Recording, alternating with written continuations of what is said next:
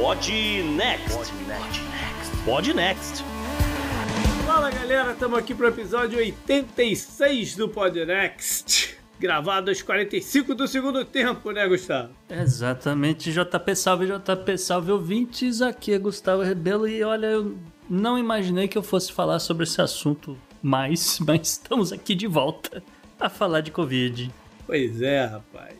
É, antes da gente entrar nos assuntos, tem uma dedicatória a fazer nesse programa, né, Gustavo? Exatamente, a gente queria contar hoje com a presença do Renan Bernardes, né, o nosso correspondente na Europa. A gente ia fazer um giro europeu porque lá é onde o bicho tá pegando, como vocês vão ver no episódio. Mas infelizmente ele teve aí um problema familiar, faleceu a avó dele, a Inalda Barros. Então a gente está dedicando esse programa à família do Renan Bernardes e a todos eles os nossos sentimentos nesse exato momento. Isso aí. Força aí. Bora então pro programa. Bora, JP. No Podnext dessa semana fizemos um giro pela Europa assustada com a nova onda de Covid. A personagem da semana traz um QAnon fã de anime. Na economia, o Vitor Mendonça retorna para falar sobre tendências de grandes empresas. No bizarro, um hóspede britânico inesperado e no meio ambiente o Egito lidando com uma praga antiga. Tudo isso além do obituário, das mensagens dos ouvintes, da agenda histórica da semana e da dica cultural. Os ouvintes do Podnext Confidencial ainda terão acesso a uma estatística sobre a Big Pharma e no Good Vibes o destaque é da Sérvia. E aí, bora pro programa?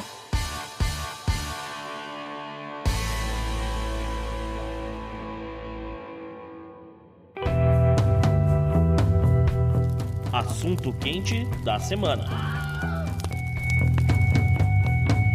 Então o assunto de hoje é mais uma vez Covid pandemia. A gente, pô, já tava, já tava num feeling, ah, vai acabar, né? Já tá fronteiras abertas aqui nos Estados Unidos desde 8 de novembro, todo mundo vacinado pode entrar aqui Uhum. e o feeling, o espírito tava começando a melhorar. Só que aí no meio disso vem uma, uma nova leva de um novo, um novo bolsão de casos na Europa. Ah, vale destacar que a gente vinha acompanhando, né, vinha de olho na movimentação que estava acontecendo lá no velho continente. Sim. Muitos protestos contra passaporte de vacinação, obrigatoriedade de vacina, Ah, lockdowns, medidas restritivas, protesto contra tudo. Não, eu até brinquei no Twitter, né, JP? Olha, que dia da semana é hoje? Tá tendo manifestação na França. É. Todos, porque todo sábado, durante o período aí de. Até agora, na verdade, não parou, né? Continua todo sábado uma passeata com a galera contra as, as medidas restritivas, não sei o que lá. E toma aí, né? uma- um aumento do número de casos e um monte de coisas que a gente ainda vai falar. É, pois é, é isso que eu queria dizer. A gente tava de olho, mas como é um assunto que, pô, chega até a irritar. Né? A gente tava deixando de lado pra ver no que, que ia dar. Só que agora a consequência veio, né? Desse, desse negócio. Chegou. Coincidência, né? Né? Quando, quando parecia que, né, tanto aqui nos Estados Unidos como lá na Europa, os mercados, os- não, as fronteiras, tudo, tudo ia dar uma esquentada, o turismo ia voltar a acontecer, que é importante para tantos países europeus. Claro. Uhum. Né? É fundamental na economia de números dos países europeus do turismo. E aí a gente agora esbarra num novo período de que, porra, de freio na, na parada. É, e atrapalha o planejamento de todo mundo. A gente falou todo outro mundo. dia de, de questões aí de abastecimento, supply chain. Pô, vai fechar restaurante de novo. O que, que vai fazer com a mercadoria que tá lá no container esperando pra desembarcar, sabe? É, é o fim da picada. Eu só, eu só queria dizer assim que a gente via o que estava acontecendo de manifestação, etc. A gente não quis trazer pro programa porque a gente não queria estimular esse tipo de coisa, né? A gente acredita que as pessoas devam se informar, devam se vacinar e acabou, né? Vida que segue. Eu, eu acho que era mais até do que não, não estimular. Eu acho que era realmente não se irritar com isso. Porque Também. o não estimular é uma, uma das poucas coisas boas que a gente pode falar do Brasil de hoje é que o, o, o brasileiro não tá nessa maluquice de não querer se vacinar. Ah, Pelo menos a maioria das pessoas. A maioria absoluta É. não tá. São Paulo acho que já bateu 98% de adultos vacinados, Rio 95%. Sim. Né? Então, o, o número de pessoas que fala contra a vacina é muito pequeno. Às vezes eles, eles fazem estardalhaço, mas é muito pequeno. Sim. Entendeu? Então eu, eu, não, eu não acho que de maneira nenhuma a gente gente influenciaria. Essa vibe, pelo menos do Brasil, é boa. Uhum. Né? Então, o problema está nos outros lugares. Né? Sim. Que, pelo amor de Deus, cara. O, É. o que deveria ser os lugares mais evoluídos. Pois é. Pô, tu pensa numa Alemanha, cara, que, que sempre foi um centro de pensar, né? Mesmo com todo o problema que teve no século XX, sempre foi um grandes universidades, filósofos e, e, né? é, laboratórios médicos, né? Quantos deles não, não saíram da Alemanha? Sim, né? Você pensa em, em lugares como a Áustria, né? Bélgica, pô, são lugares de excelência, né? Em teoria, aquela coisa super europeia, de gente mais, com ensino superior, diploma, isso e aquilo. Mas sabe o que, que é, cara? É fachada. É fachada. É um bando de retrógrado como co- qualquer outro lugar, cara. A gente tem na cabeça que são lugares evoluídos, mas não é fachada. É, é, é, é vive de memória antiga, cara. E isso irrita. E aí eu falo o seguinte: que, que a civilização ocidental falhou miseravelmente nessa pandemia. Sim. né? Se, o- em comparação com a oriental. Isso é verdade. Falhou. Isso é a maior, talvez uma das maiores verdades aqui dessa, dessa pandemia. Os orientais conseguem seguir regras, seguir orientações, mesmo que sejam impostas ou não, eles conseguem seguir. né? Eles Uhum. não são resistentes a,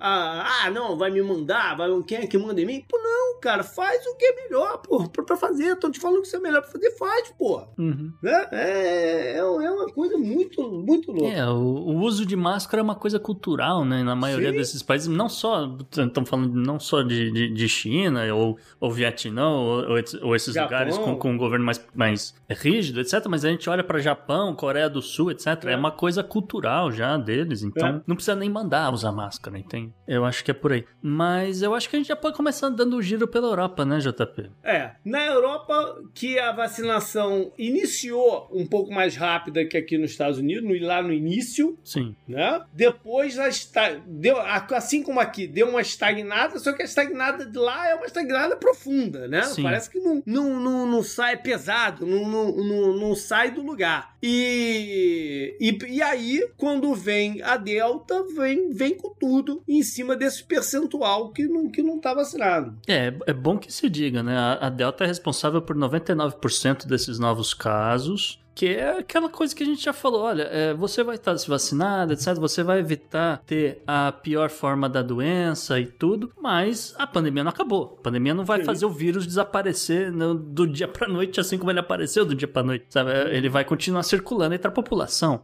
A- acontece que você pode estar doente e estar passando esse negócio para frente ou não, mas é melhor você estar proibido da causa mais séria da doença. Bom, então vamos ver aonde que pegou geral aí no- no- na Europa e depois a gente faz a comparação com, com o momento dos Estados Unidos, do Brasil e tal, né? Uhum. É, e só pra, só registrar, JP, o, o Hans Klug, que é o, o principal médico que tá dando assessoria pra OMS, né, principalmente pela parte da região da Europa, ele, ele que é belga, ele calculou que aproximadamente meio milhão de pessoas estarão completamente infectadas com a variante Delta até fevereiro. Então, até o fim do trimestre aí, praticamente, a Europa vai ver essa quantidade de gente infectada. Ah, se você contar aí 1%, né, mais ou menos, dois que morrem... Um pouquinho mais. vai- É. Uhum. E novamente, né, a, a OMS recomenda a volta do uso de máscaras, podendo salvar nessa estimativa até fevereiro quase 200 mil vidas. Então fica o registro aí do, do que pode acontecer no inverno. E fica a monitorar se a, gente, se a gente vai ver essa galera de máscara. Ah, sim, né? fora Porque isso. a vida já voltou ao normal, você olha para os estádios, estão cheios de gente. Sim, né? galera Então, aglomerando e acabou. Uhum. Mas e aí? Vamos começar então pela Alemanha, que é o, o carro-chefe da, da, da Europa. Como é que tá lá? Pois é, JP, a Alemanha decidiu hoje, na quinta-feira, é, a volta de algumas restrições e, de certa forma, eles adotaram algumas medidas da Áustria, né? Que é a ideia de você fazer o confinamento de pessoas não vacinadas. Então, você não se vacinou, você não deve sair de casa. Mas como é que é o controle disso? É, Então, entendo eu que é um. As pessoas não vacinadas não vão conseguir andar de transporte público, ponto, né? Porque a Ok. a Europa tem o passaporte, tem o lance do passaporte. E é eletrônico, não é um papelete que, que nem apareceu o, o cara lá da NFL, lá, o Antônio Brown, com, com, com o papelzinho. Nossa, Mas olha só, é, é, eletrônico, então é o registro interno no, nos controles do governo e a Ale... tanto a Alemanha quanto a Áustria, vale a pena dizer, você não vai conseguir entrar em qualquer transporte público, você não vai conseguir entrar em nenhum estabelecimento, seja restaurante, cinema, teatro, ah, então, casa de música só pra de nada. deixar claro, porque quando a gente fala é um lockout das pessoas, não é que as pessoas vão estar, tá, vão, vai ter um controle se elas vão estar tá saindo ou não de casa, não vão conseguir entrar no lugar, então não faz sentido elas irem pra rua e ficar em casa, é mais ou menos nesse sentido. É, mas né? assim, não vai conseguir entrar em lugar nenhum, no supermercado não vai conseguir, não vai, entendeu? É um isolamento, você pode sair na rua e ir num parque, mas eu não sei nem se eles não vão ter alguma coisa ali barrando quem pode entrar não, no parque, eu não sei. Esse detalhe, né?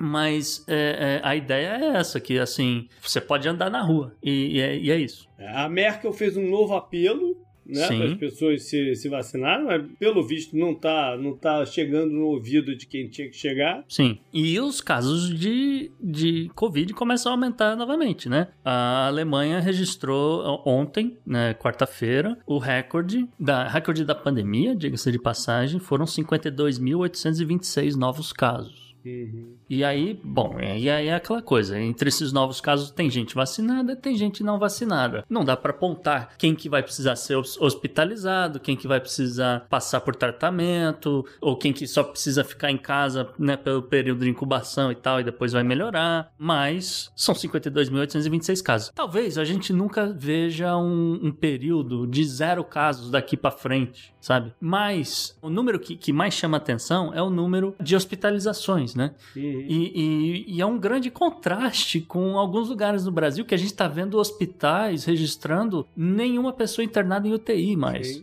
Já, já chegou, em, chegou em ponto que os caras tinham coisa do tipo três UTIs ou, ou CTIs, depende da. Tem uma. Descobri que é, existe esse é. termo, é regionalizado, depende de onde você é. tá. É, tem gente que fala UTI, tem gente que fala CTI. Mas chegou a ter momentos que tinham três UTIs lotadas e, e não ah, sabe sim, mais o que tava, fazer. Que tava, de, tava difícil de conseguir vaga para as pessoas. É, com certeza. E aí, um ano, um ano e tanto de pandemia depois, não, já não tem mais ninguém com Covid internado. Então, é, é um contraste muito grande, de certa forma, né, né, com a Europa. E a França? A França, a França tá, tá, tá, tá em situação parecida, né? É, saindo ali da Alemanha, indo para a vizinha França, eles também registraram aí uns 20.294 novos casos de Covid também nessa última quarta-feira. Uhum. É o maior aumento desde agosto de 2021 e já são quase 8 mil pessoas internadas em hospitais pelo país por conta do vírus. Ou seja, 21 mil pessoas, mais ou menos, você tem mais ou menos umas 8 mil. Você tem um pouco mais de um terço das pessoas que estão pegando a doença precisando ser hospitalizadas. É, não é pouca gente. né? é, e isso mostra que está batendo em cima da galera não vacinada, velho. Uhum. A, a, Holanda, a gente sabe que é, voltou. É, essa área tá crítica, né? A área ali dos Países Baixos tá crítico tá crítica a situação, eles voltaram a fazer lockdown, é, de certa forma um lockdown parcial, vai, mas uhum. é, é, não deixa de ser um lockdown no, no, nos Países Baixos inteiros, porque, e aí é essa a diferença, né? A gente sabe que a França tem a maior população da Europa, mas a Holanda registrou 20 mil casos na, na também na quarta-feira. Uma coisa é 20 mil casos na França, outra é 20 mil na Holanda. É.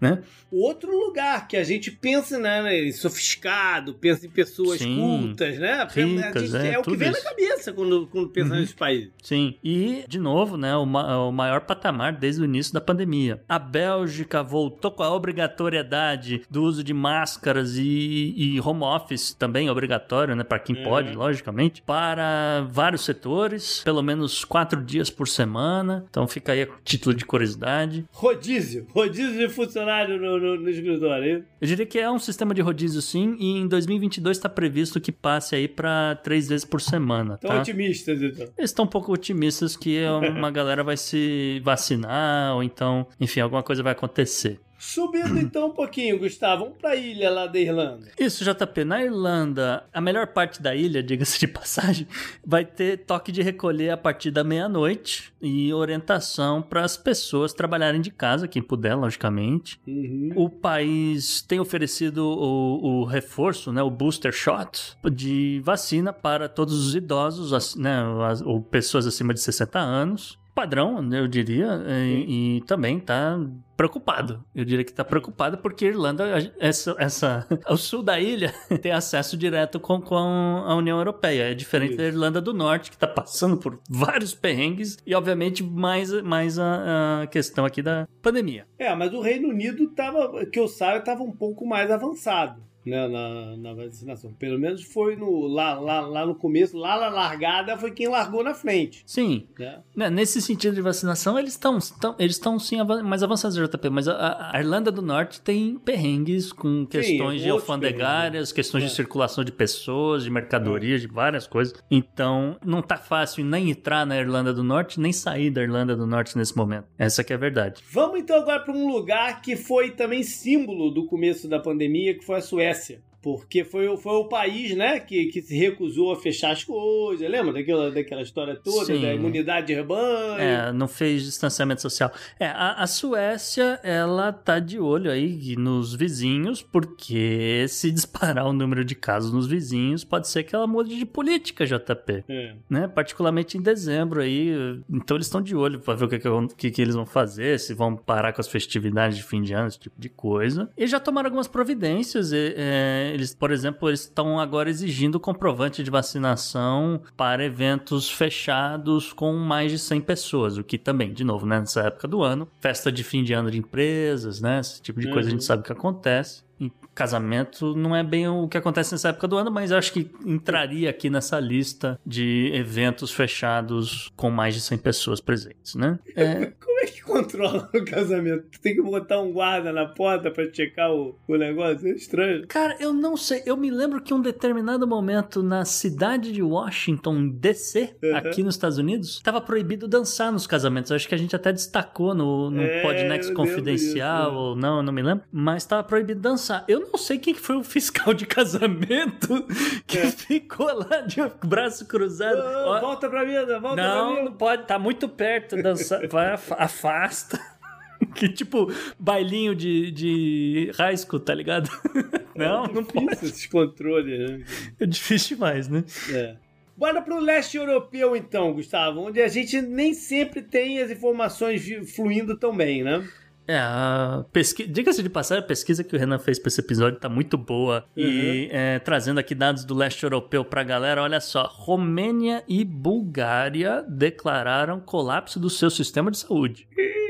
Então, é, e aqui é que começa a complicar, porque a União Europeia meio que tenta ajudar, né? A, a Holanda, justamente, né, tá falando de Países. Baixos, não sei o quê. A Holanda foi uma das que se prontificaram a dizer: olha, não, manda pra cá, manda pros meus hospitais aqui, que a gente faz caber na UTI e tal. Você a galera tá cheio da... agora também? É, pois é. Se tá, se tá em lockdown também, então não. É porque chegou no nível que tá meio preocupante. Então não sei o que, que vai acontecer. Mas ambos os países, né? Tanto a Romênia quanto a Bulgária, eles têm taxa de vacinação péssimas, vamos dizer assim. Então, muito baixas, né? A, a Romênia tem 35% da sua população nesse exato momento vacinada e a Bulgária 23%. É, é, completamente imunizada, que eu digo pelo menos duas doses, né? Aquela coisa. Uhum. E a Romênia tá com toque de recolher obrigatório depois das 10 da noite, mas assim, continua aumentando os casos. Uhum.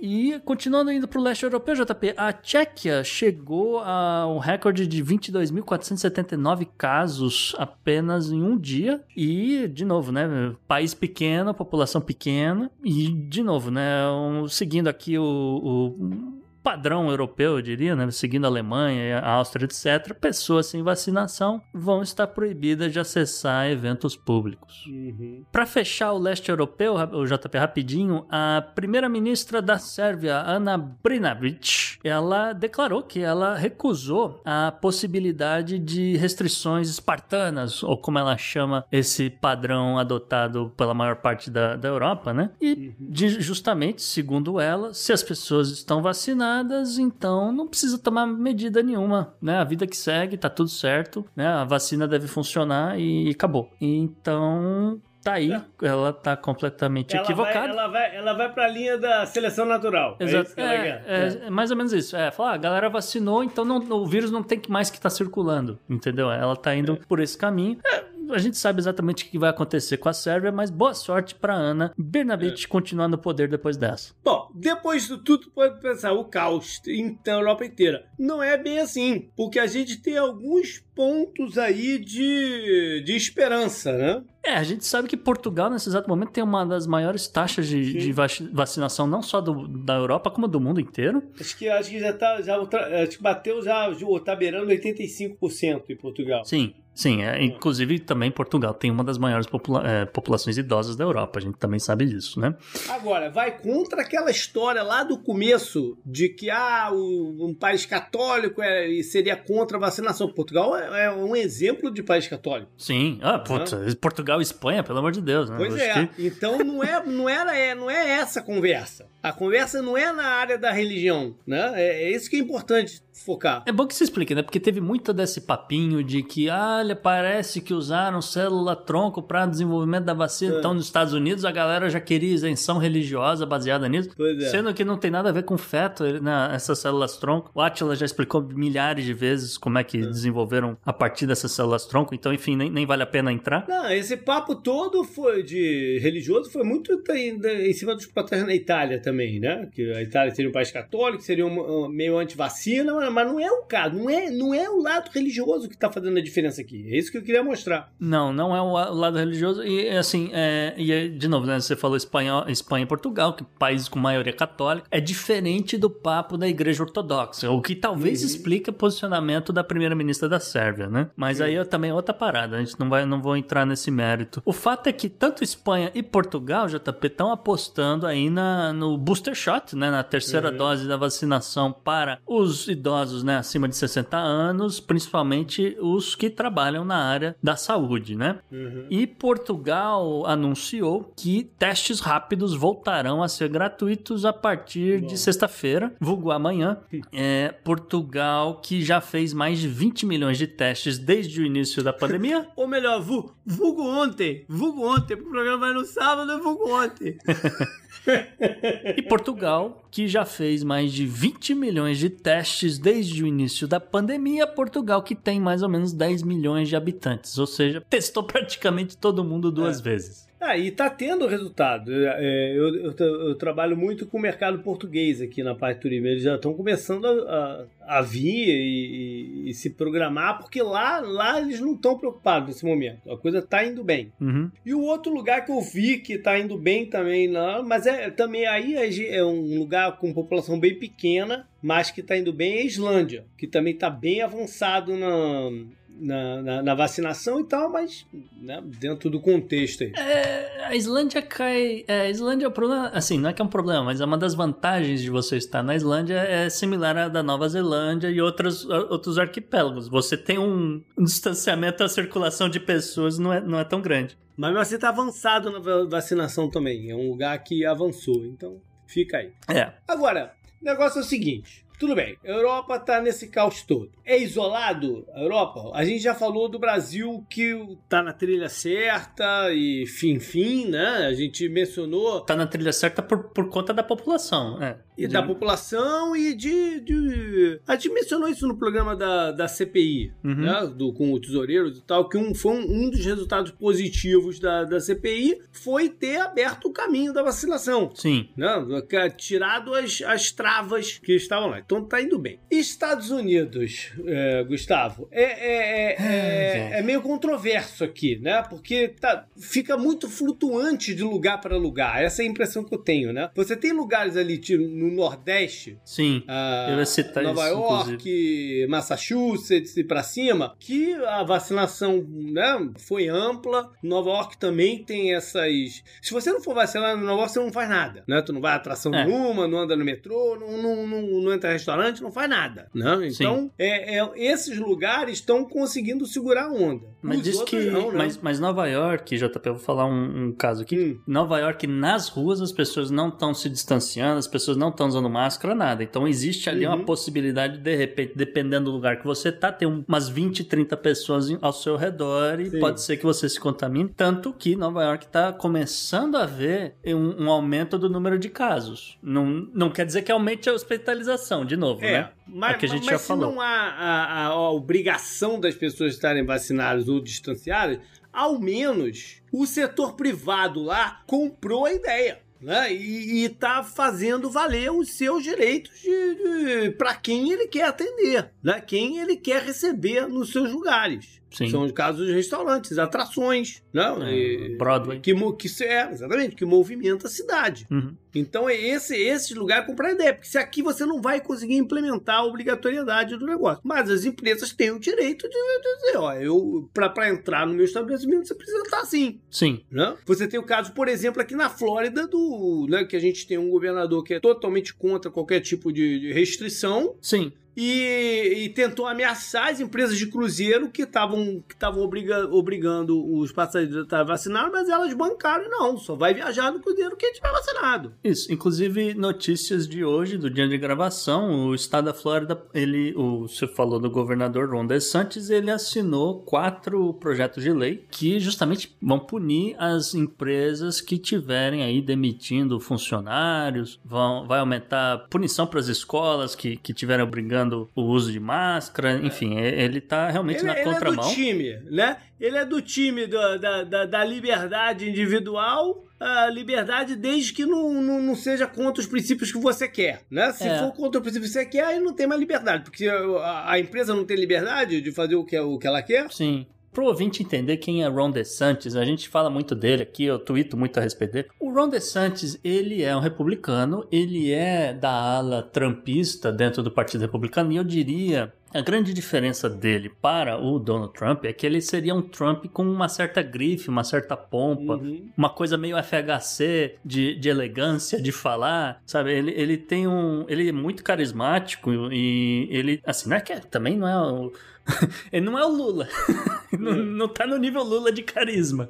Mas ele tem cacuete de, né, de, de tá tendo um approach com, com o público em geral, não é só o, ala dele, ele e ao mesmo tempo que o cara, ele é, como eu falei, é o Trump com uma certa elegância. Ele não é, não é um, um, um cara que vai fazer piada com deficiente, entendeu? Ele, ele tem no, um pouquinho de noção e é então dessa ala também do liberdade seletiva, né? Liberdade para a população que quer ou não se vacinar, mas as empresas que querem ou não ter esse tipo de gente não pode. Aí não pode. É, liber... é o tipo da liberdade seletiva, né?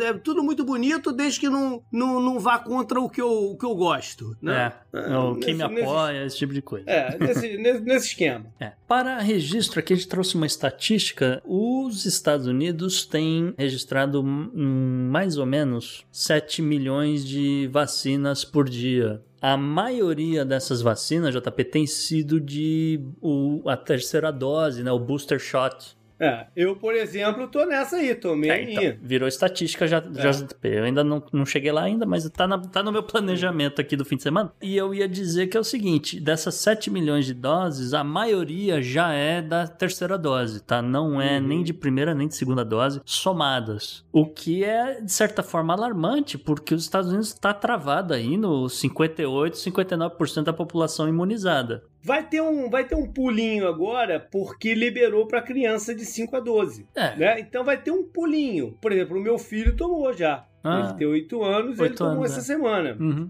A minha filha ainda não, que ela, porra, morre de medo de vacina. Ela tô, tem... tô...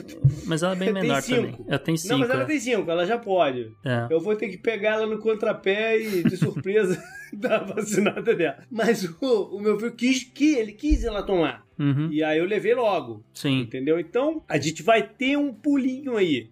por causa das crianças e algumas crianças que indo vacinar, de repente, por campanhas na escola, por campanha não sei o quê, os pais de repente se animam e vacinam também. Entendeu?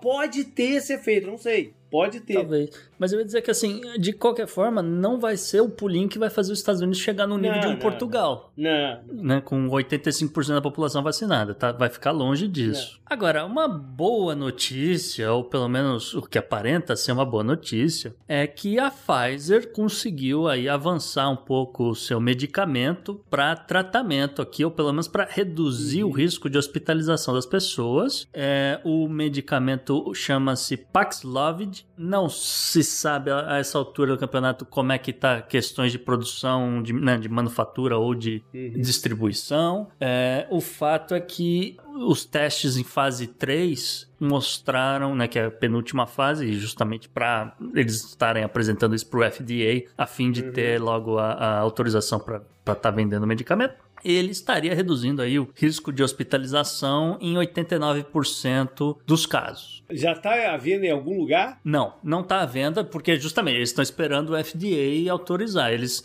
entraram com pedido. Sim, sim, mas FDA é Estados Unidos, é Estados Unidos eu digo, em algum outro lugar do mundo não, já está à venda? Não está vendo em lugar né? nenhum do mundo porque é. é desenvolvido nos Estados Unidos, aquela coisa. E a ideia é usar para tratamento. Pra, pra não é Sim. é para um negócio que você vai é, tomar diariamente, é, não vou não. ter Covid. Não sei se vai estar à venda em farmácia, se vai ser uma parada extremamente restrita a clínicas hospital. e hospitais, entende? É, eu acho que não, porque se a ideia é diminuir a hospitalização, é. eu acho que não, né? Eu acho que eles vão vender na farmácia, mas, de, mas provavelmente com prescrição médica. Tipo, tipo o Tamiflu, Sim. que é o remédio da, da gripe, né? Da, da H1N1. É, eu entendo que seja uma coisa meio Tamiflu. E a boa notícia é que a Pfizer já anunciou que países pobres vão poder fabricar genéricos aí do seu desse remédio, desse princípio bom. ativo, etc. Então, em breve, quem sabe em outros países, vamos ver, não sei o que, que o FDA vai dizer, né? Tá em, em, em como é que fala isso? Pedido de emergência de aprovação. É, essa é uma boa notícia porque a gente sabe que a, vacinação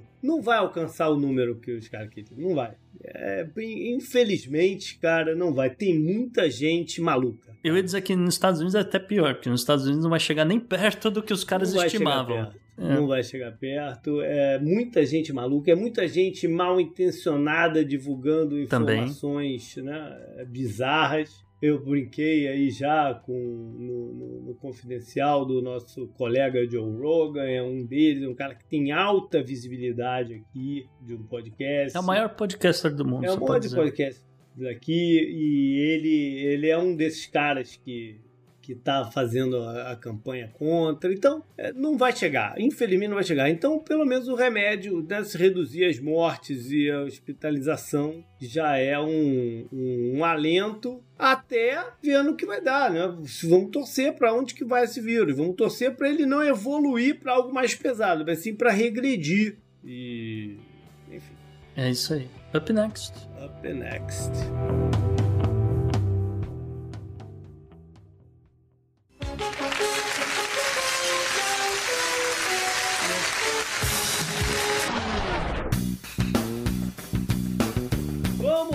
Então para personagem dessa semana que tomou uma cacetada já do Congresso. A gente está falando do deputado e congressista americano Paul Gosar do Arizona. A quinta série pira, JP. É. Mas é, Paul Gozar é o personagem de destaque dessa semana, porque justamente na, na, na, durante o fim de semana, enquanto a gente aguardava, né, vendo um monte de coisa que, estava né, acontecendo, ele soltou inocentemente um vídeo que né, era um comercial, né, diga-se de passagem, que seria distribuído pelas redes sociais, etc., voltado ali pro eleitorado da Arizona, né, que ele, ele é congressista pela Arizona. Uhum. Então era assim, de fato, um, um, um, comercialzinho aí de um minuto e pouco, e vamos, vamos dizer assim, oficial, né, de, de campanha mesmo, porque ele é candidato à reeleição ano que vem, que trazia imagens do anime o Attack on Titan. É, não sei pra, se as pessoas são familiares com esse anime ou não, mas é um dos, dos maiores, mais, é, sei lá, tem, tem um maior público geral hoje no, no mundo é Attack on Titan. No Brasil, quem gosta de assistir e twittar a respeito é o senador Fernando Collor. Mas na, na propaganda aqui do senhor Paul Gozar, ele mostrava né, cenas do, do anime com outros políticos, né? Ele, ele substituiu os rostos do, do, dos personagens por rostos de político, inclusive o rosto dele. Mas em um determinado momento, mostrava lá um, o ser gigante com o rosto da da congressista Alessandra Ocasio-Cortez e justamente o personagem que seria o Paul Gozar ia lá e matava ela.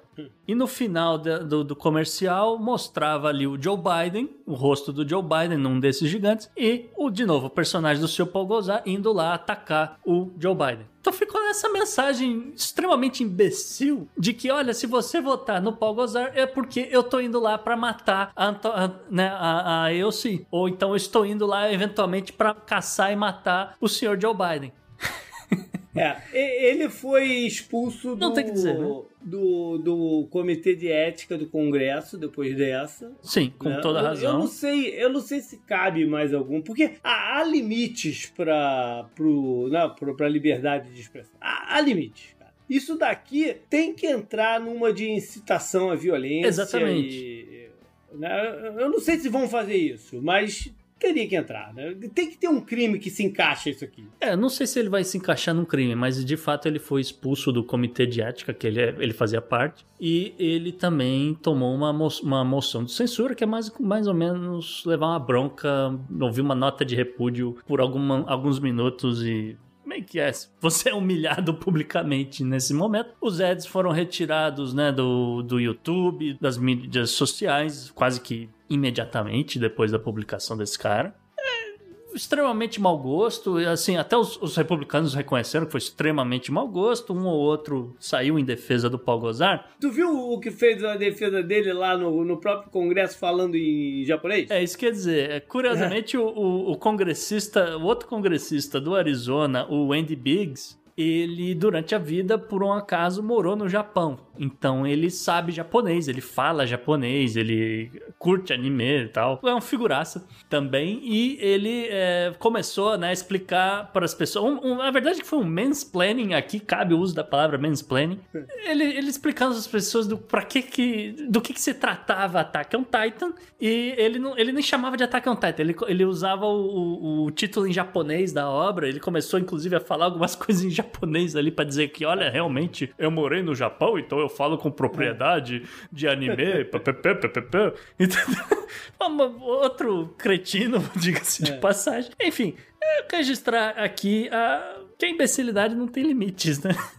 E vale lembrar, eu não sei, eu acho que a gente trouxe isso aqui no ano passado, em algum, algum momento antes da eleição. O Paul Gozar foi o cara que a família dele fez um vídeo antes das eleições, os irmãos dele, né? Uhum. Irmãos e irmãs, falando: não vota no nosso irmão, que esse é um safado. Sim. Você lembra desse vídeo? Lembro, lembro disso. É, acho que foi ele sim. E é bom que se diga que Paul Gozar também é um cara aí da, dessa leva de, de QAnons que foi eleito na, é. na eleição passada. Esse é total pirado na batatinha. Mas o que importa, JP, é. é que Paul Gozar não vai mais gozar no, no Congresso americano. Tá certo. Up next.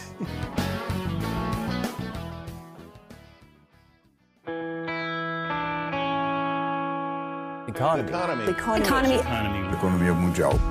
E ainda de cama se recuperando do joelho, Vitor Mendonça traz aí na coluna da economia essa onda aí de divisões de algumas empresas pelo mundo. Fala, Vitor. Olá, queridos ouvintes do Podnext, aqui quem fala é Vitor Mendonça e na coluna econômica de hoje eu não vou falar de inflação, cripto, PEC dos precatórios, teto de gastos, pacotão expansionista do Biden, nem sobre o touro da B3. Nada disso. Nosso tema de hoje, como Gustavo já adiantou, é a divisão de alguns dos grandes conglomerados industriais. Será que vem tendência por aí?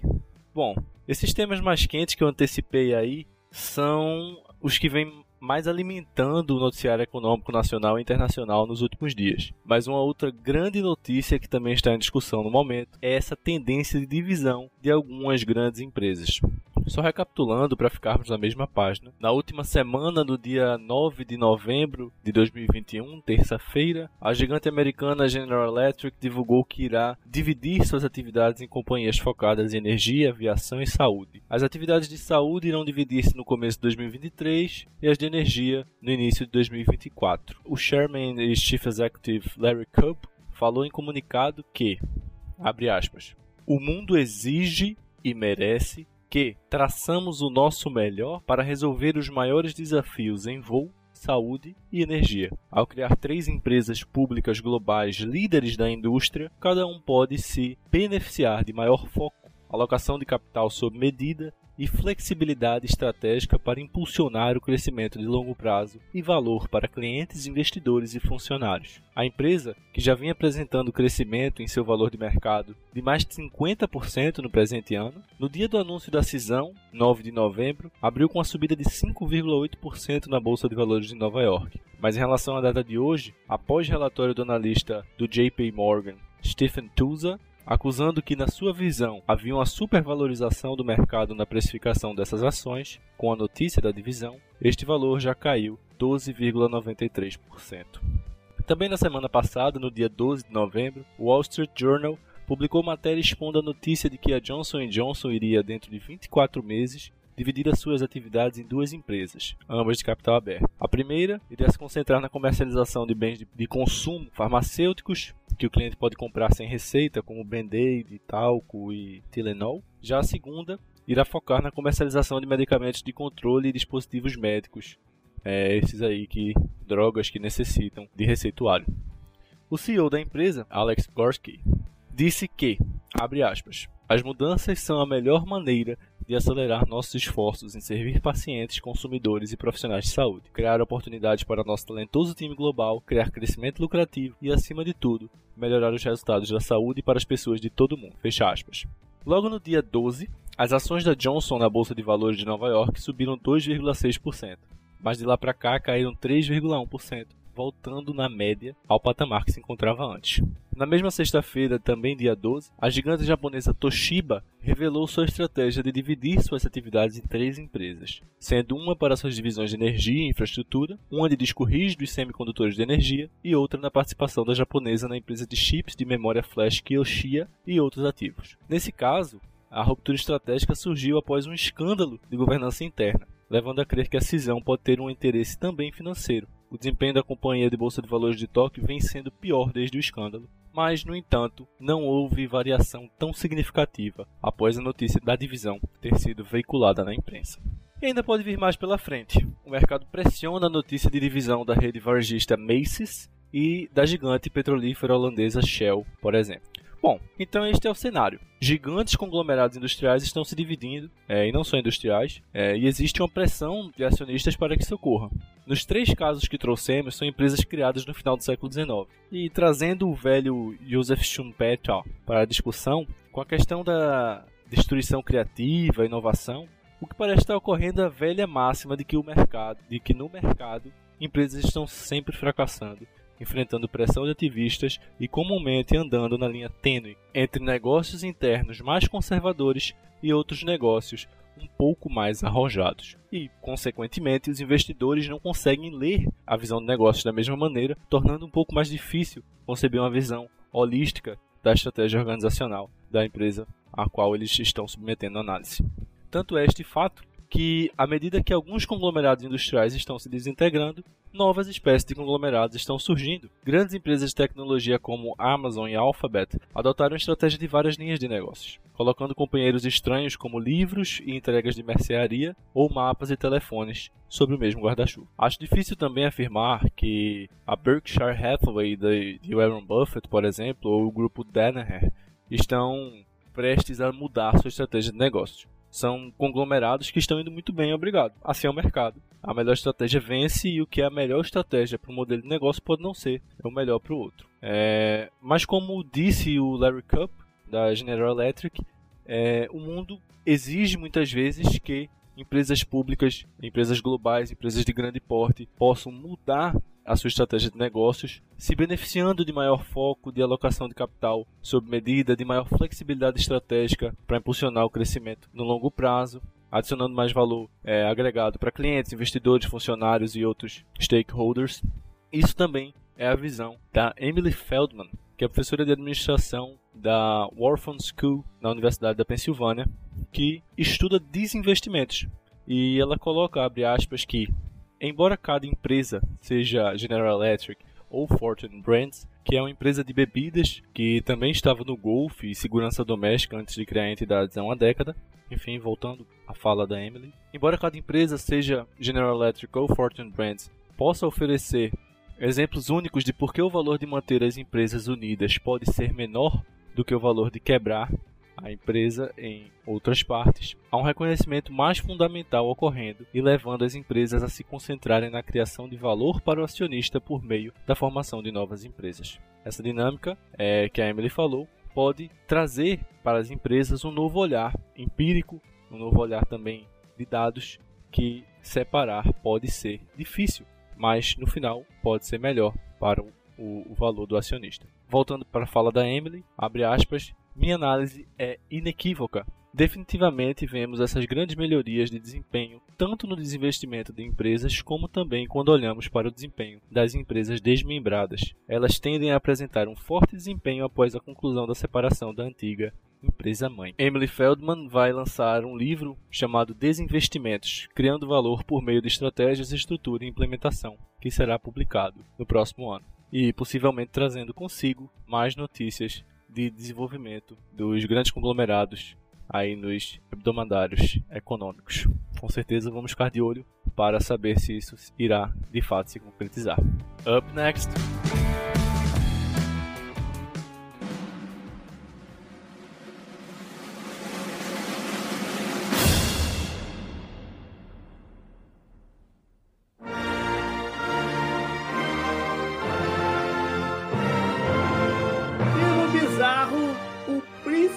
Charles pode virar hóspede de alguém? É isso mesmo que eu tô entendendo? É uma coisa muito britânica. Eu, eu confesso que quando eu tava olhando terra aqui na minha região um tempo Não é atrás. Britânico.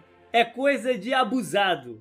Não. É, é coisa de quem tem, quem, quem tem poder e é abusado. É, talvez, é, mas assim, é uma coisa muito do, do inglês, ou, ou uhum. sei lá, que tá enraizado na, na, nessa cultura, que inclusive foi importada pelos, pelos Estados Unidos, porque quando eu tava olhando terra aqui na região, não sei o que, eu cheguei a encontrar lá um, uma fazenda, tava, tava à venda, tal, não uhum. sei o que, e tinha uma casinha ali no meio. Eu queria saber o que, que era aquela casinha, o cara me explicou, não, olha, tem uma pessoa que ela mora ali no meio da sua terra, e é, se você comprar a fazenda, você ganha a casa do cara junto, mas a condição de venda é que ele continue morando ali. eu fiquei meio assim, é. Tá.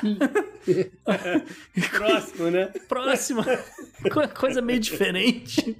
Né? Mas aparentemente é uma coisa que está muito enraizada na cultura deles. E é, justamente é, o, que é, o caso aqui que a gente traz é que tanto o príncipe Charles quanto a sua esposa Camila Parker, duquesa da Cornualha, eles é, não moram na propriedade que está à venda, né? na verdade eles moram é, geralmente, né, rola um rodízio entre a Clarence House de Londres e o Highgrove House de Gloucester, mas uhum. eles têm um castelo e é esse castelo que está à venda, né? Para quem quiser arrematar por 36,5 milhões de reais, né? Pode, pode chegar, depositar, levou. De repente rola aquele esquema que a gente falou outro dia lá do Panama, do, Panama, do Pandora Papers, né? para não pagar tanto imposto, mas enfim. De qualquer forma, tá havendo o castelo aí da, do príncipe. E o lance é que o futuro, os futuros proprietários dessa propriedade terão que lidar com um pedido particular, né? Que o príncipe Charles ele é muito ele é muito chegado, ele é muito fã desse ambiente, né? Do, desse castelo e tal. Que é, um, é um castelo que tem uma arquitetura estilo eduardiano, tem. Não, não é tão grande, ele tem só seis quartos. E é localizado na, na vila de Yalverton,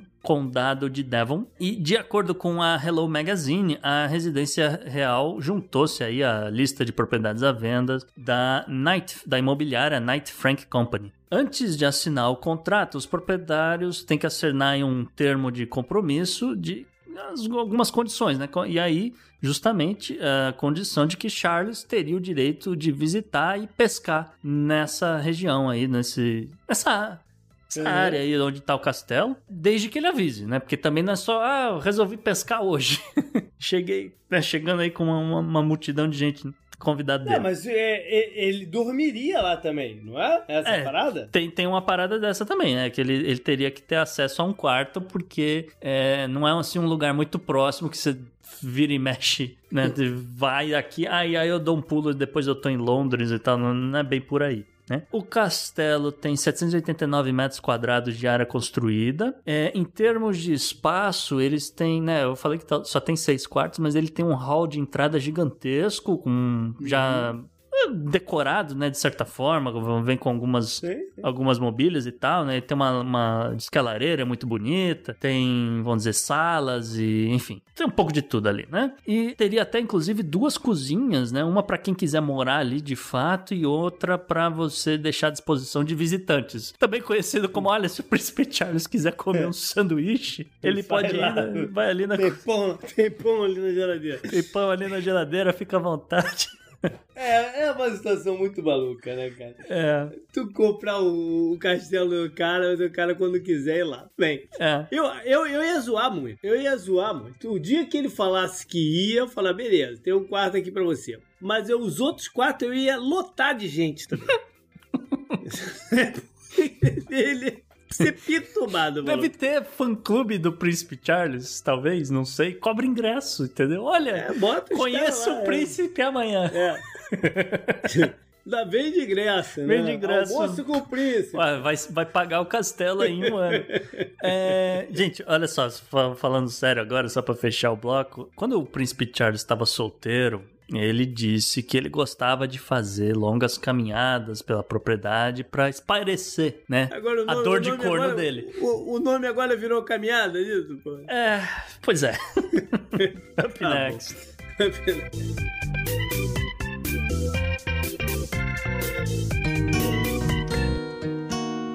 JP no obituário dessa semana, mais um rapper que se foi. Poderia ter passado batida essa notícia, né? O, o, o rapaz lá, o, o, rapper Young Dolph, que eu particularmente não conheço, não conhecia, né? Eu, não, eu, eu tô muito uh, desatualizado em música, para é um meia-culpa. Mas enfim, ele tem, tem algum sucesso aí. Ele faleceu no dia 17 aos 36 anos, na área que ele morava, que era em Memphis, no, no, no Tennessee. Ele levou dois tiros enquanto estava dentro de, de um dos seus estabelecimentos preferidos, que ele frequentava sempre, que era uma loja de cookies. Uhum. O cara entrou, meteu duas balas nele e saiu. Ainda não foi identificado o assassino. E por que, que eu trouxe isso? Porque isso tem um, um feeling década de 90 terrível, né? Sim. Pô, Tupac, Notorious Big D, essas coisas, então parecia, parecia que era uma coisa do passado, né? E de repente tá aí o cara envolvido numa parada dessa. E você vê que não foi uma coisa isoladinha assim, porque ele, ele já tinha sofrido um atentado antes. Sim. Em 2017, dessa vez em Los Angeles, em que ele so sobreviveu aos tiros. Sim, sim. Recuperou e tal. Na época, um outro rapper foi acusado, um cara chamado Yogote, mas não tinham provas suficientes, então não, não condenaram o cara. Mas agora, quem se foi a mesma galera que mandou bala nele ou se foi outra, ele dessa vez ele não não resistiu. Mas que parada maluca. Fazendo um repasse rápido, já que você tá falando aí de, de violência e tal, a cidade de Memphis em si bateu o recorde de homicídios em 2021. É o é. recorde que era de 2020. Ou seja, está aumentando o número de pessoas mortas na cidade. Em 2020 foram 234 assassinatos ou homicídios. Uhum. E 2021 até agora já são 241. Lembrando aí que ainda tem um mês para acabar o ano. E a gente levou em consideração aqui o ano inteiro de 2020. Complicado. Up next. Up next.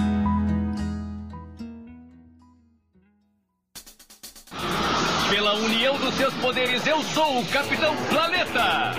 Vai, Planeta! Você tá bíblico nesse meio ambiente aqui hoje, Lucas? Tô bíblico hoje, JP, é uma parada bem diferente, mas ou, ou nem tanto para quem é do Egito. Mas antes eu quero dar um adendo importante, que foi um lance aqui que aconteceu justamente nessa quarta-feira. Ainda não é coluna do meio ambiente, porque a gente não, não conseguiu fazer uma análise em, em tão pouco tempo. Mas uhum. olha só, o governo Biden reverteu uma política deles do começo do ano e justamente na, na nessa quarta-feira eles anunciaram aí a volta dos leilões de eh, leilões de terras federais para exploração é, de petróleo e gás natural. Uhum. Serão 32 milhões de hectares em terras no a área, né, na verdade, no Golfo do México, que estava parado, etc.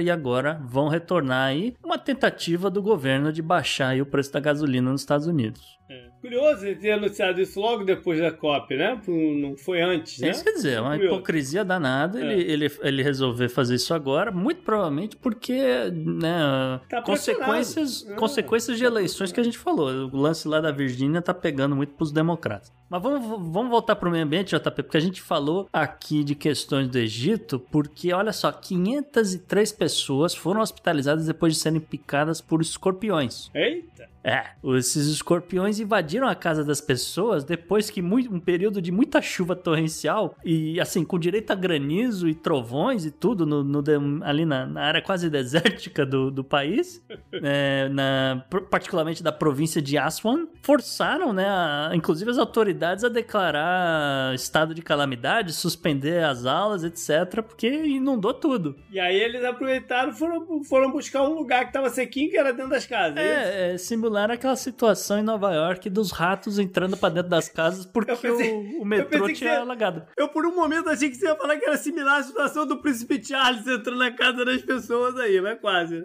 É... Sacanagem. É, não, não é bem um hóspede, mas assim, provavelmente era um vizinho deles. Olha só, o ministro da Saúde e Exercício, o Khalid Abdel Ghaffar, disse em um comunicado que ainda não, não aconteceu nenhuma morte relacionada aí a picadas de escorpião. Mas entre os acontecimentos aí por conta da, das chuvas, pelo menos três soldados do exército da, do Egito morreram eletrocutados, né? Enquanto eles estavam eh, num, acampamento ali na, na área, não, não sei como é que funciona. Uhum mas uh, se eles estavam em treinamento ou não. É informação do New York Times. E os escorpiões de cauda grossa do Egito, é bom que se diga, né? O nome científico é Androctonus crassicauda. É, o lance aqui, crassicauda, a pessoa deve relacionar, porque o nome do, do, desse escorpião é o escorpião da cauda negra. No tradução aqui do nome deles do grego é matador de homens. E é justamente porque a picada desse bicho pode sim matar seres humanos em pouco tempo, né? Coisa de menos de uma hora. Aí a informação é da BBC. Pô, então, então é sorte que não morreu ninguém até agora. Exatamente, esse aqui é o lance. São 503 pessoas que foram picadas, né? Deram sorte de não morrer. Deu, deu, sei lá, chegou no tomar o soro pra, né, pra, pra ele para eliminar o veneno do, do, do, escorpião e tal em, em, menos de uma hora aqui, pelo que eu entendo. Enfim, é curioso e assustador. Escorpião, escorpião é uma parada muito, muito sinistra. Eu, eu porra, me cago de medo. Cara. Lugar que fala, fala, que tem escorpião, eu nem chego perto. Pensei que era só barata, JP. Não, não, não. Up next. Up next.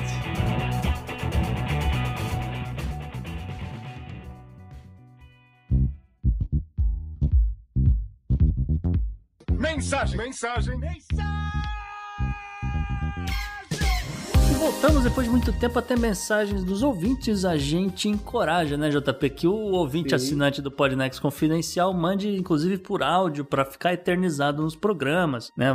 Enfim, fica aí a, a, a, dica. Mas a gente tem uma mensagem aqui do Sérgio Macedo, ele que é de Brasília, ouvinte do Confidencial, justamente. E ele mandou uma pergunta aqui, falando em, em realeza, olha que coincidência. Hum. Ele quer saber qual o papel jurídico, administrativo ou até institucional da coroa, das monarquias constitucionais, obviamente. É, particularmente, ele está curioso para saber a questão é, relacionada à realeza britânica. Né? Ele quer uhum. saber qual o papel da rainha, ela que é monarca do Canadá, Nova Zelândia, Austrália e por aí Sim. vai.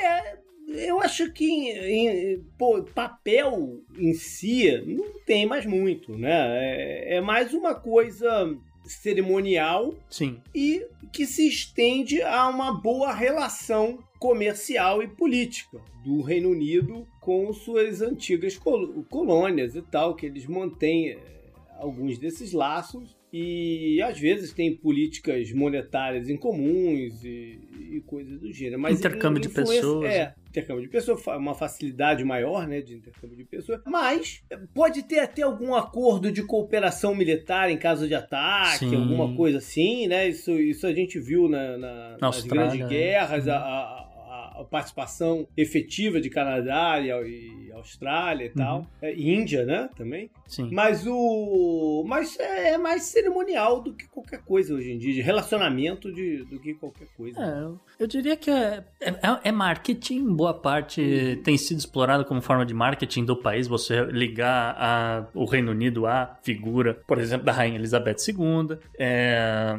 que, pô, ela tá com 95 anos, ela teve um mal-estar aí recente no último mês É. e tal, agora parece que tá melhor, mas é, qualquer coisa que aconteça com ela vai dar um baque na economia do, do Reino Unido, você pode ter certeza disso.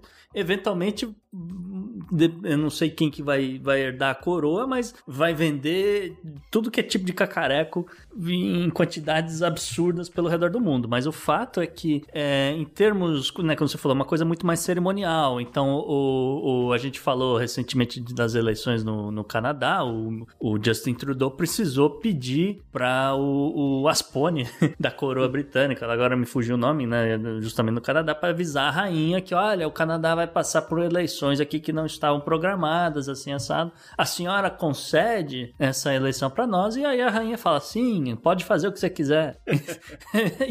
Enfim, é, é- é- tem, é uma parte meio jurídica, meio burocrática, que as pessoas desses países respeitam. Essa que é, que é o mais curioso, né, de, de tudo aqui, né? Faz parte do carnaval. Faz parte do carnaval deles, é. É. E a ideia é que pelo menos, né, você tem, uma, tem essa representação, né, vamos dizer, de, um- uma figura de certa forma onipotente, assim, que é essa, né, justamente a rainha e tal. E ela tem que fazer essa parte também, né? Vamos, é isso que eu quis dizer. Ela tem que fazer essa parte também de ser uma pessoa boa, pessoa que generosa, que faz caridade, que faz discurso bonito pro Natal, de união das pessoas, aquele tipo de coisa. Enfim, é, acho que é, é, é isso. É isso. Up next. Up next.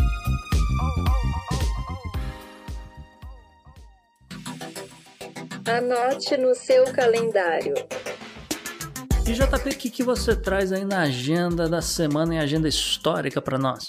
Então, primeiro, né, pra dizer que na semana que vem, na quinta-feira da semana que vem, é o Thanksgiving americano. Dia de Então, ação de a gente- graças. É, exato, dia de ação de graças. Então, antecipadamente aqui, a gente já agradece os nossos ouvintes, né, os nossos colaboradores lá do Confidencial, Ah, ou do que manda os pics pra gente, mas todos os ouvintes em geral, o nos motivar a continuar aqui fazendo esse programa.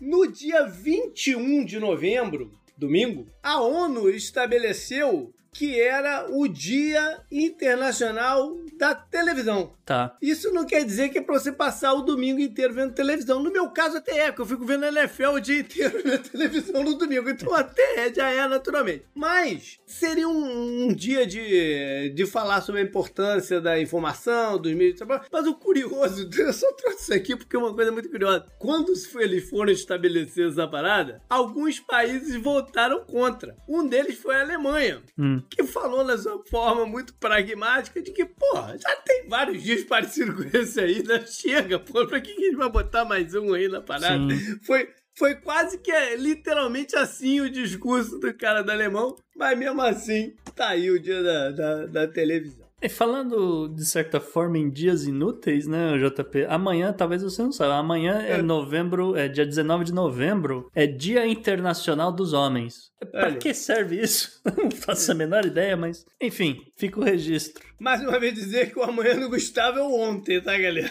É... Você tá brincando de... É, você tá brincando de... de... De Inception. Inception aqui com a galera. Mas tudo bem, JP.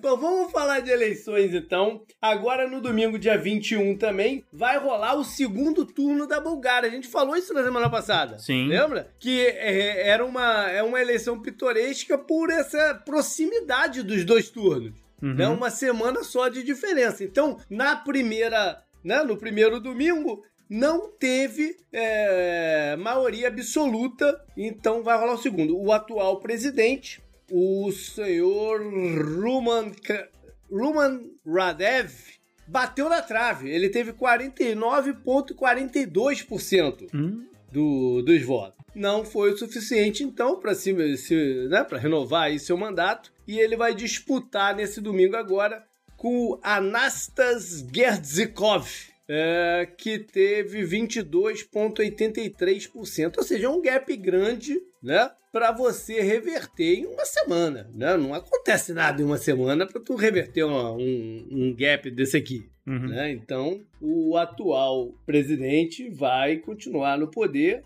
O senhor Arastas aí é, é um outro conservador. Não ia mudar muito aí a, a, a Ah, situação lá na, na Bulgária, de qualquer jeito. É, continua a direita no poder, isso aí É, não, não muda nada. é. Vamos pro Chile, então. Também no domingo, dia 21, vai rolar as eleições lá. E lá são eleições gerais. Sim. É presidente, é todo o Congresso, é, mais da metade do Senado vai estar sendo renovado. São 27 das 50 cadeiras vão estar em disputa. Mais eleições locais e tal. Para presidente também é o, o primeiro turno, né? Dependendo do que rolar, também precisa de maioria para ser eleito direto. Os dois favoritos no momento é o Cast, representante aí da, da ultradireita. Falamos Né? dele? Falamos dele. Ele que não iniciou o processo como favorito, foi uma subida, não, uma, subida forte que ele teve nesse movimento aí da, da, da direita do, do Chile. E ah, o maior adversário dele é o Boric, Uhum. que é um progressista, verde, é, social-democrata, não chega a ser comunista, né? Ele é mais, tá mais pro lado social-democrata da, da, da parada. Ele é o segundo aí nas intenções de voto. E vamos ver o que, que rola, porque provavelmente deve rolar segundo turno também. Sim. Então, dependendo das coligações que ele faça aqui, se, se o gap não for tão grande, né? Uhum. Tem alguma chance aí de barrar. É, o fato é que o atual presidente, o Pineira, né? Ele, ele não foi afastado. Ele sobreviveu ao Ele- impeachment? É, sobreviveu ao impeachment, mas ele não está concorrendo a nenhum tipo de, Ah, de reeleição. Também né? não teria a menor chance. enfim. Também não teria a melhor chance e tal. E, e é isso, vamos estar de olho aí do que acontece no Chile, que é um desenrolar importante aqui para a nossa região. Sim. É, vamos então para a agenda histórica. Vamos falar em político e falar em eleições, falar em coisas assim. É, novembro 22, 2005. Foi quando a Angela Merkel se tornou de fato a chanceler da Alemanha. Então, a gente está de alguma forma se aproximando ao momento que o novo governo vai ser formado também. né? A gente já tem o resultado das eleições lá na, de lá, né? É, mas ainda não, não, não se configurou a. É, não- Não tá escrito na pedra ainda, né? Mas Exatamente. é, tudo leva a crer que vai ser o senhor Olaf Scholz, mas a gente tá Uhum. esperando a galera anunciar, né? Isso. Até porque a gente quer marcar também aqui um episódio para falar da Angela Merkel, né? E da, da trajetória dela e tudo Sim. mais. Estamos esperando isso aí também Pois é. acontecer. né? Enfim. É novembro 23, 1963. Você curte Doctor Who, Gustavo? JP, eu gosto, eu gosto muito da fase entre o, o David Tennant e o. É, eu esqueci o nome dele. Mike Smith? Max Smith, é isso, é alguma coisa Smith, É. é isso mesmo. Eu gosto muito dessa fase entre os dois, que entra o War Doctor também. Aham. Essa fase eu gosto bastante, realmente. Então, nessa data, no 23, em 63, foi quando foi pro ar o primeiro episódio de Doctor Who. De lá pra cá, é um programa que tá, tá no ar há muito tempo, né? Ficou de 63 a 89 direto, aí teve um gap, voltou em 2005 e tá até hoje. Uhum. São no total 39 temporadas. É, a gente tá atualmente no 13º Doutor, porque ele tem essa parada, né? Ele, Doutora. ele consegue, é, pois é, ele consegue se renovar porque troca o ator, né, da- É, do negócio, essa bota ali o... é, Foi, foi uma sacada muito boa É, que eles é fizeram, muito né? boa, pra- pra- pra época, inclusive. Pra poder, e não, e pra poder manter o programa no ar, Exato, né? é. Sem depender da figura da, daquele cara que tava lá. É, tantos programas que não é acabam porque... boa. É, tantos programas não acabam porque, pô, o contrato do cara não quer renovar, não sei o que, acaba ter que inviabiliza o programa. Eles não, eles fizeram uma sacada. O, o, o doutor não morre, mas ele se, se renasce, né? Ele se, se transforma de, de, de personalidade, de aparência, de tudo. Tem muita, tem muita discussão de quantas regenerações ele pode ter ou deixar de ter, mas aí justamente nessa fase do, do War Doctor, os caras inventaram que não, não tem limite e tal, Não mas o- limite, é os, os Ruvians discutem se quantas É. faltam ou não, mas Mas você mencionou, realmente, o 13 terceiro é uma mulher. Uhum. É a George Whittaker. É a Judy Whittaker. Que é a, a doutora nesse momento. É. E é uma série muito uh, emblemática para os ingleses. Os ingleses têm muito orgulho de, de, de Doctor Sim. Who, né? Apresentou muitas coisas interessantes mesmo. A Tardes, né? Que é o, Uhum. o- a, a nave de viagem no tempo dele, que é pequena por fora e gigante por dentro, Sim, né? sim, essas brincadeiras é- é- são, são bem boas. É, é muito bacana. Quer dizer Então, que muito- a, a filmografia também deve dar um, um certo orgulho no britânico, porque tem uma fase do. De novo, né? Que entre ali o, o David Tennant, que ele fica muito tempo em Gales e tal, então mostra Uhum. umas coisas diferentes do, do Reino Unido também. Então, uma forma É de, verdade. de você ver é, o- lugares que você não, geralmente não, não, não, não imagina, não associa com, com aquela ilha britânica, né? É, sai de um pouco de Londres só, É, né? então. Daquela coisa. É, e aí E tem- acho que traz um tem- público, né? Então, É, e tem inimigos marcantes, né? Tem. São, tem umas coisas muito toscas, mas o tosco faz parte da parada também, Sim. né? O tosco tá baixo- dentro do o baixo negócio. orçamento faz parte da história. Faz, par- faz parte e tal.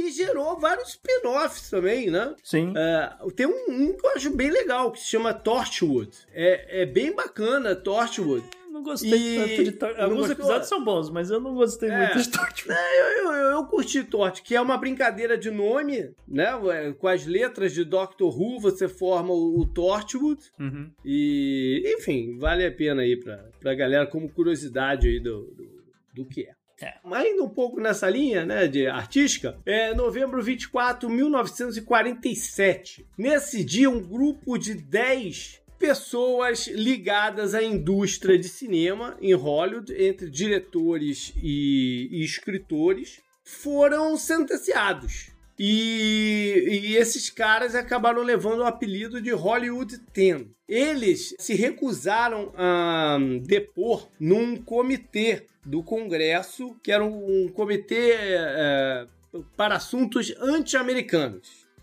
E estava sendo começando a surgir aí essa, o essa coisa de. Não, macartismo é um pouco depois até, mas tava começando a surgir essas coisas assim de que Hollywood estava infiltrada pelo, pelos Sim. comunistas e tal. E esses caras, eles não foram, e aí foram sentenciados, quer dizer, foram incriminados e acabaram condenados a um ano de prisão e multas que eles cumpriram em 1950, depois de alguns apelos e tal, que não, não funcionou, eles cumpriram em 1950. Esse fato também marca o início do que foi conhecido como as blacklists. Ah, tá. Que é, que é fora desses, desses 10, né? Os estúdios que na época queriam se desvincular ao máximo do cunho político. Hoje, hoje tá diferente a coisa, né? Mas naquela época eles queriam se desvincular ao máximo. Eles forçaram as pessoas a se manifestar é, e se declarar não comunistas. Quem não queria fazer esse tipo de declaração era colocado nessas listas, que eles apelidaram de, de blacklists. E não arrumavam trabalho, não eram contratados para nada. Hum. né? Isso, isso, isso foi antes e perdurou durante o período do, do McCarthy, que você mencionou aí, o McCarthy, foi uma caça às bruxas, né? Do- Red do- Scare, eles chamam É. o Red Scare. O medo ela, mas as do bla- vermelho. e a, a Blacklist até ultrapassou esse período também. né? Ela vai acabar mais ou menos na década de 60. E um, um dos eventos que ajudou a acabar com a Blacklist foi que o Kirk Douglas, o ator, Esse cara é ele. É, ele na, na premiação de Espartaco, foda. Uhum. ele fez questão de dar créditos para um cara chamado Dalton Trumbo, que era foi um dos caras do Hollywood Ten Uhum. e que teve que trabalhar no roteiro de, de Spartacus com um nome fictício. Pra conseguir estar na parada, Uhum. entendeu? E ele nas cerimônias e tal, não sei o que, ele menciona o nome do cara, Dalton Trumbo, e dá todos os créditos pelo sucesso do filme ao cara, entendeu? É. Isso mais ou menos que fez com que a Blacklist fosse sendo, né, de- caindo em desuso. Kirk Douglas, que tá vivo. E Tá é vivo? uma das. Esse cara realmente é... vale a pena trazer a história dele um dia É. que, que ele partiu, qualquer coisa assim. Porque esse cara é, é um fenômeno. Up next, então. Up next.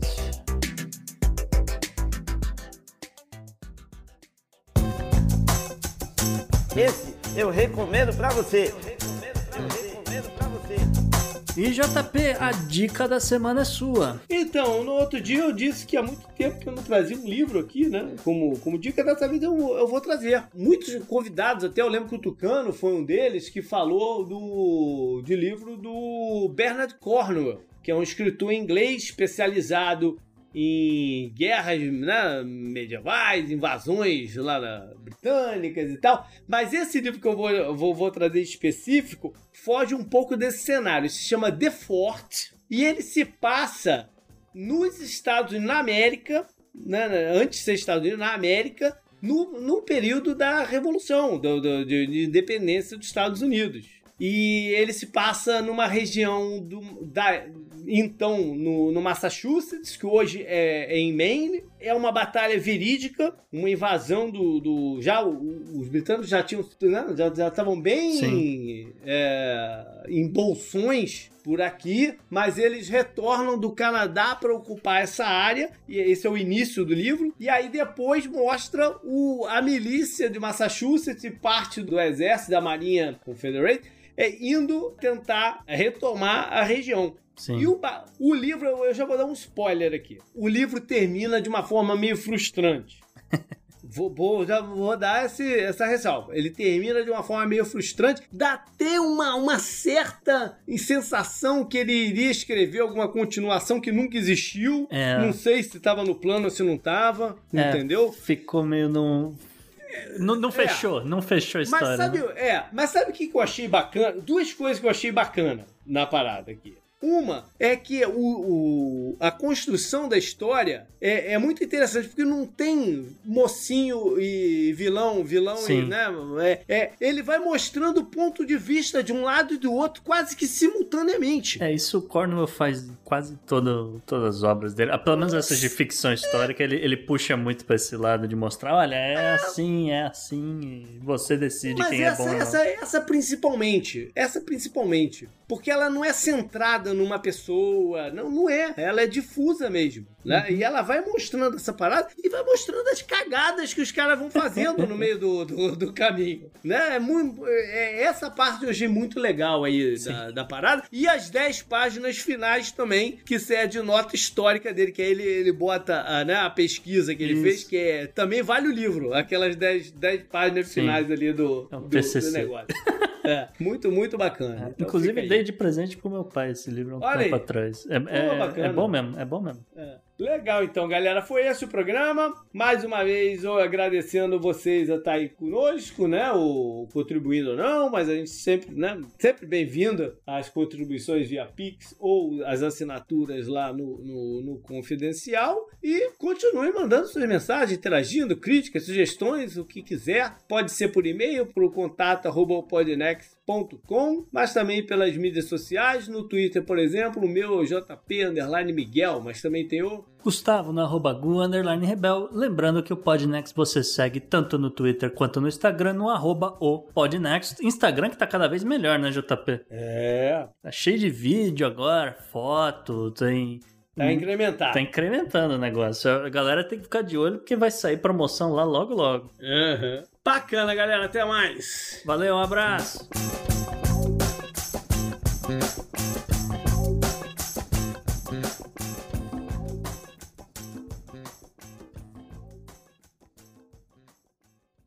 Pô, amigo meu, uma vez foi pra, pra Costa Rica, foi ficar numa na pousada lá, o cara falou, ó, mas dá antes, quando você entrar no quarto, dá uma checada boa embaixo das câmeras, isso aqui, que pode ter, escorpião gosta de esconder de baracão. Eu falei, tu tá maluco, cara. Eu devolvi a chave pro cara e ia dormir no carro, mano. Tá doido.